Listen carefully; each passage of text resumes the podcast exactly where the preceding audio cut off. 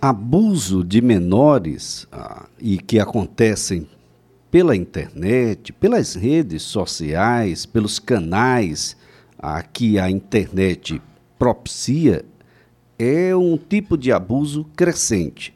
Isso vai desde ah, abusos como os, os que são alvo de acusação agora, esse youtuber, como outras questões relacionadas a e, e, e, tudo isso vai ao encontro e ao desencontro de algumas ações que a gente termina fazendo ou deixando de fazer em casa.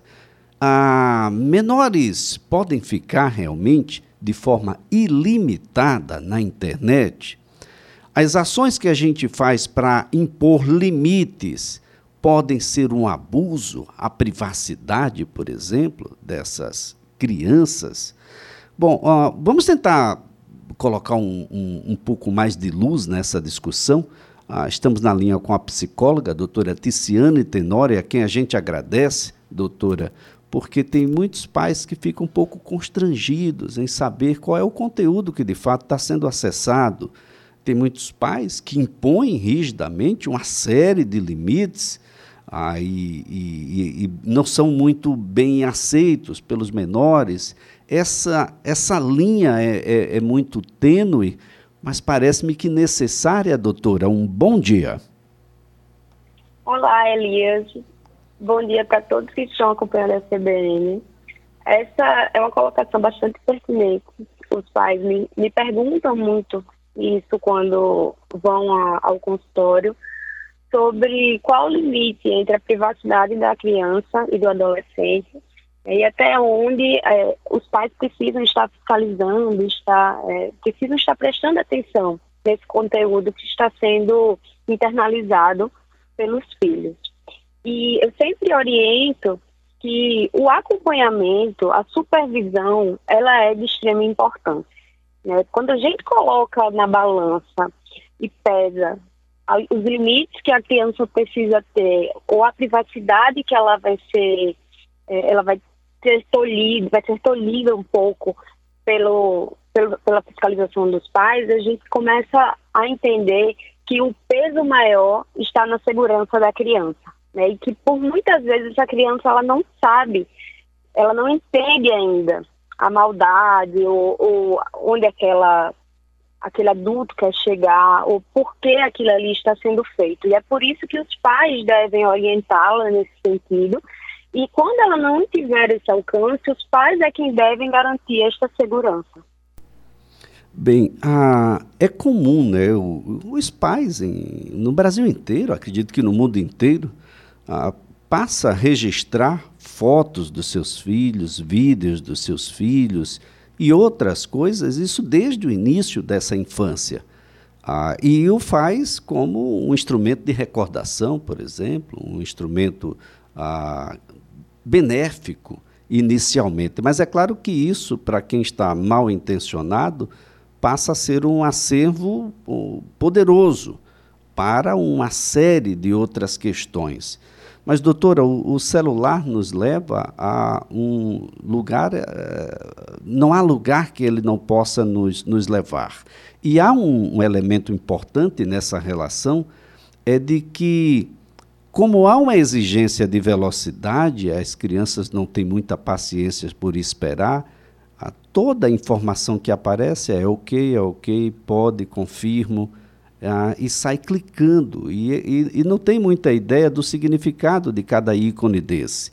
E cada clique que se dá é uma permissão, é uma porta aberta para aquele que tem um, um ato criminoso a cometer. É importante de que haja uma, uma qualificação dessas pessoas, muitas vezes estão até mais qualificadas do que os pais. Mas o que fazer, doutora? É uma porta que é, é, é bem complicada. Aliás, o que tem de criança que os pais estão encaminhando aos psicólogos e o assunto é celular, não é brincadeira, doutora.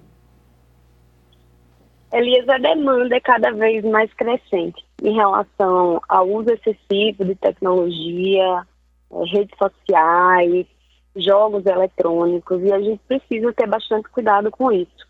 Os pais, eles precisam entender que a criança está numa fase de desenvolvimento. E que por mais que ela saiba utilizar a tecnologia, já é uma geração que está muito mais inserida nessa parte tecnológica, ainda não há o filtro necessário, ainda não há o desenvolvimento necessário para fazer essa diferenciação entre o que é benéfico e o que é maléfico. Os pais precisam sempre estar fiscalizando, olhando qual o conteúdo daquele jogo, olhando qual é o perfil daquela pessoa que a criança segue. Se for o caso, retirá-la das redes sociais. As redes sociais, na verdade, elas são feitas para serem utilizadas a partir dos 18 anos. 16 ou 18 anos, mas acredito que aqui do Brasil 18 anos, né, por ser a maior, a maioridade. E muitas crianças, a gente sabe, fazem já parte desse meio tecnológico e ainda não têm a maturidade para isso. É importante que, se ela vai fazer essa utilização, os, os pais bloqueiem o perfil para que só tenham pessoas no convívio dela, né? verifiquem quais são as fotos postadas, quem ela, ela está seguindo, qual o perfil dessa, desse youtuber, desse, desse blogueiro, enfim para que não haja nenhum conteúdo que venha prejudicar aquela criança ou até mesmo um convite, como foi o caso da reportagem que você passou agora há pouco, de um abuso. Eu sei que muitos pais gostam de ter essa, esse contato com as redes sociais, as crianças, as crianças gostam também, até certo ponto é saudável. Mas quando a gente começa a perceber que a criança está tendo que tomar decisões que ela ainda não tem essa capacidade, a gente precisa tomar bastante cuidado.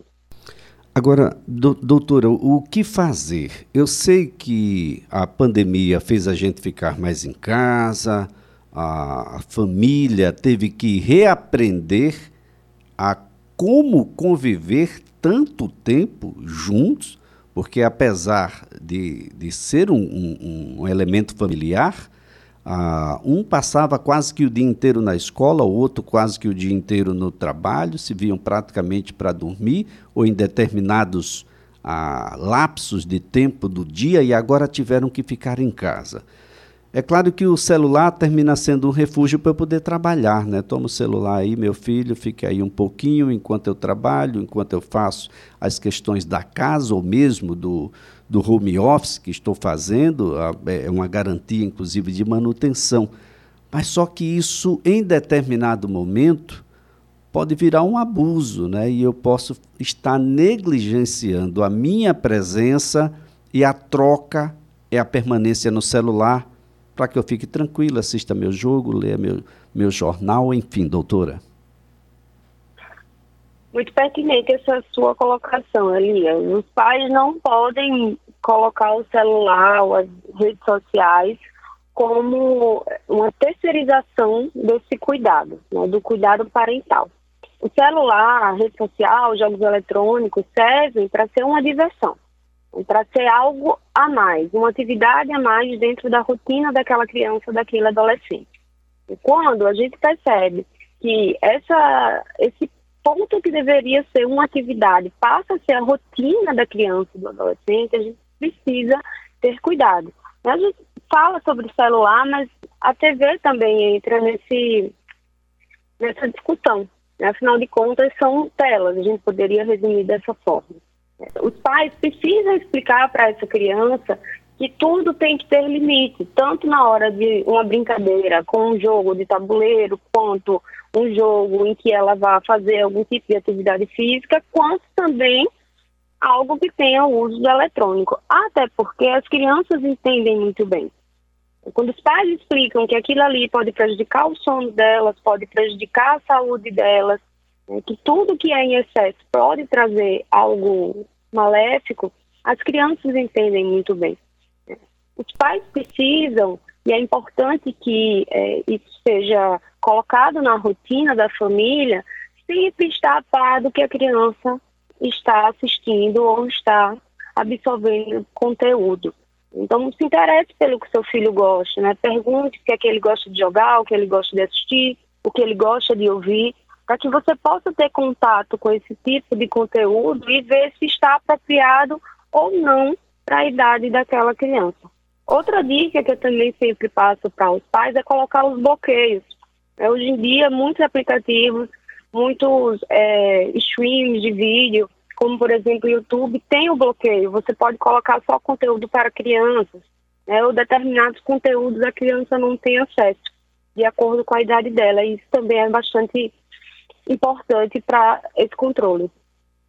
Agora, doutora Ticiane Tenório, a, a pandemia no, já impôs a essa moçada uma obrigatoriedade, seja com a tela do computador ou com a do celular, para o ensino à distância, as aulas remotas. Já há uma permanência obrigatória para assimilar conteúdo e poder, naturalmente, um pouco mais adiante, satisfazer as exigências educacionais. Para além disso, nós temos ainda a, a brincadeira deixou de ser de rua, né? diferente de gerações anteriores. O, a diversão também vai pela mesma plataforma. O que é que acontece com, com a saúde mental dessas crianças e adolescentes ah, sujeitas aí a uma exposição de mais de 10, 12, 14 horas a, a uma tela emitindo a luminosidade azul, como é dormir, como é descansar nessas condições, como é assimilar a conteúdo nessas condições, como é a administrar, por exemplo, as expectativas a, que geram ansiedade, a, ou como administrar o, o passado. E, enfim, doutora, o que é que acontece com a saúde mental de uma pessoa submetida a essas condições diariamente? Como você bem disse, Elias, a tecnologia tem seu lado positivo. Né? Graças a ela, as crianças puderam, puderam continuar a assistir a aula, ter as suas atividades da rotina da escola, contato com os amigos, contato com a família, graças à tecnologia, principalmente nessa época de pandemia. Mas a gente também precisa ver o outro lado, né, o lado prejudicial, como você bem trouxe. É, muitos problemas de, de sono, muito, muitos problemas de alimentação, baixa socialização, questões de isolamento, ansiedade excessiva, casos de depressão, oscilação brusca do humor, tudo isso acaba ocorrendo devido ao excesso do uso da tecnologia é de extrema importância que os pais regulem esse tempo. Eles sentem com essa criança, com esse adolescente e conversem sobre esses prejuízos.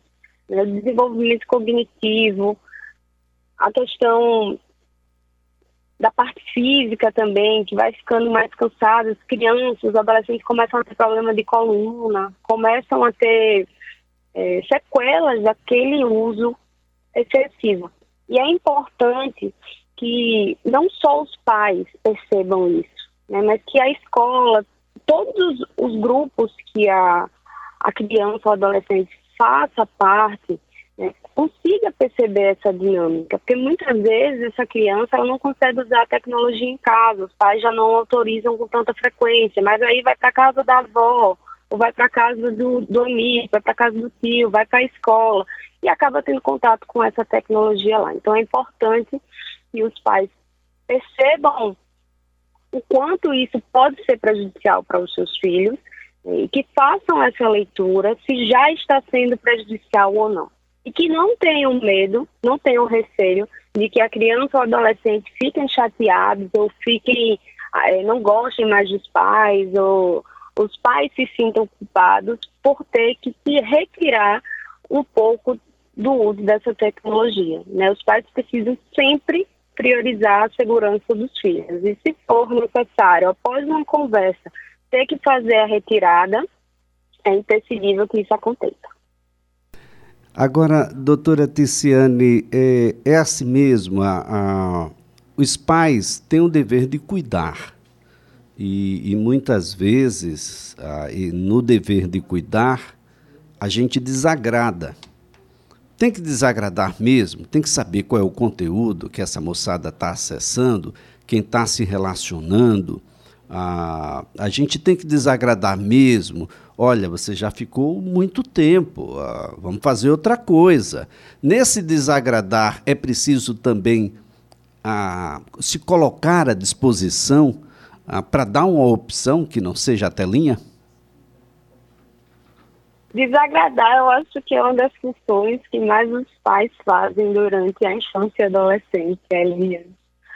Mas, infelizmente, alguns pais se sentem muito culpados com esse tipo de, vamos dizer assim, é com essa função parental. É, e a gente precisa entender que a segurança da criança, a saúde da criança vem em primeiro lugar. Então, quando a gente conversa né? Quando você, pai, mãe, conversa com seu filho, explica a ele que é nocivo, que aquilo ali não pode ser utilizado de uma forma excessiva, que pode prejudicar o sono, a alimentação, a parte física dele. E a gente não consegue ter um retorno dessa criança, desse adolescente, um entendimento de que aquilo ali realmente é prejudicial.